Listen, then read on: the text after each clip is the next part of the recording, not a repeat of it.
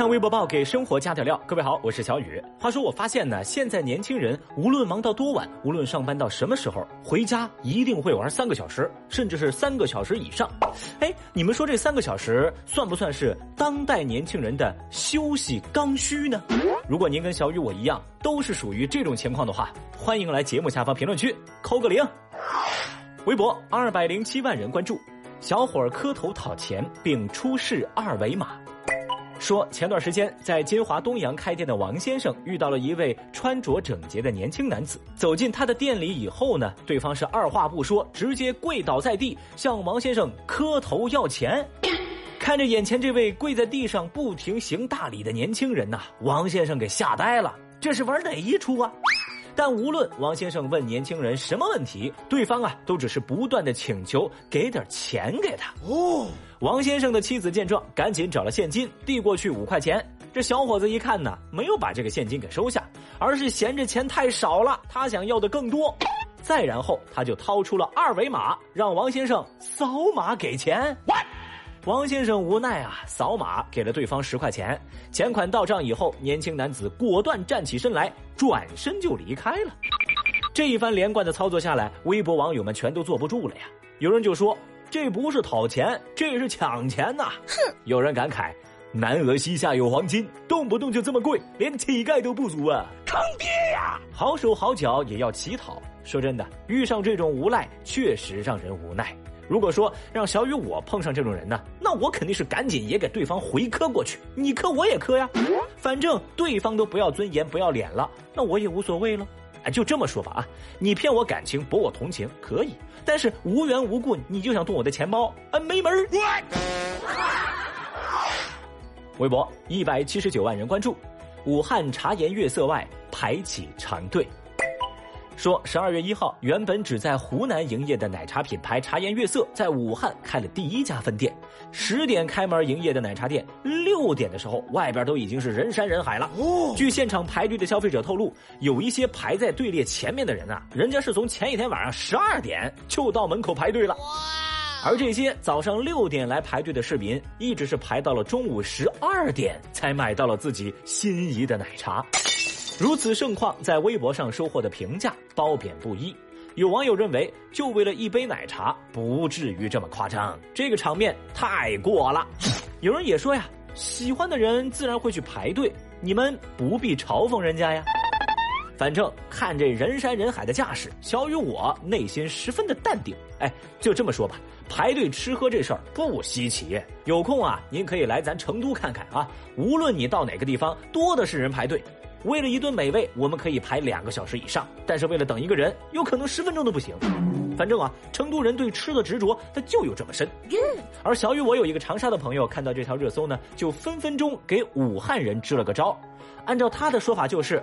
武汉的朋友，你们现在坐高铁去长沙买，单程一个小时，喝完顺便点一份长沙的香辣虾，甚至还能点几份香菜做夜宵，然后再打包回来跟朋友们分享。甚至你可以直接到长沙买这个奶茶，拿回去搞代购啊！全程最多就花你六小时。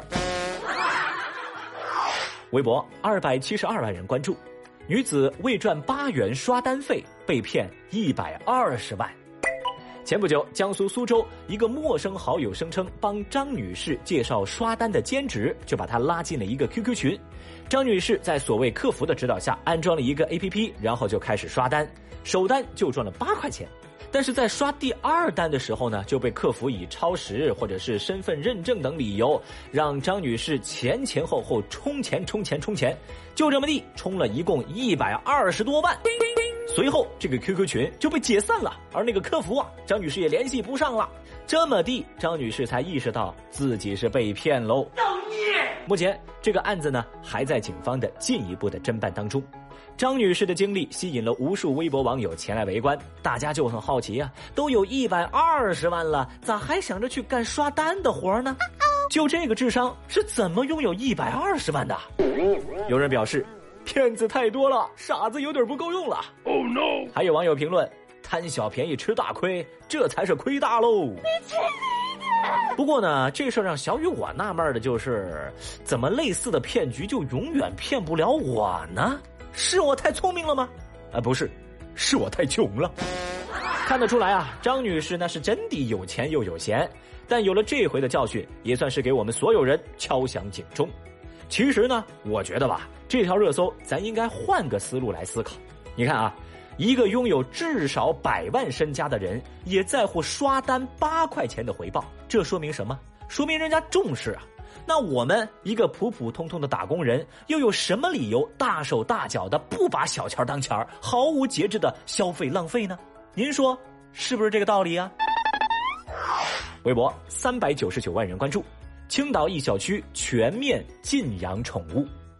日前，青岛一个小区物业张贴禁养宠物的告示，就说啊，小区里的业主都不能够养宠物，如果在规定时间内业主没有把宠物送走的话，将会暂缓发放业主的分红跟补贴。如果是小区里的租户，一旦被发现养了宠物的话，将会被物业把宠物强行带离。一位物业的工作人员说，现在小区养狗的越来越多，出门不拴绳啊，随地大小便呐，这些都遭到居民的投诉，非常严重。这个情况，目前小区正在修理路面，进行环境整治。整修完毕之后呢，小区内全部禁止养宠物。面对物业张贴的告示，居民们意见不一，有人力挺，有人拍砖。支持者非常赞同这种做法，毕竟不是每一个宠物主人都能做到文明规范的养宠物，而反对者的理由也非常简单：凭什么物业能做出这样的规定呢？目前呢，物业暂时没有对大家的意见做出回应，当地社区则表示将会尽快了解情况。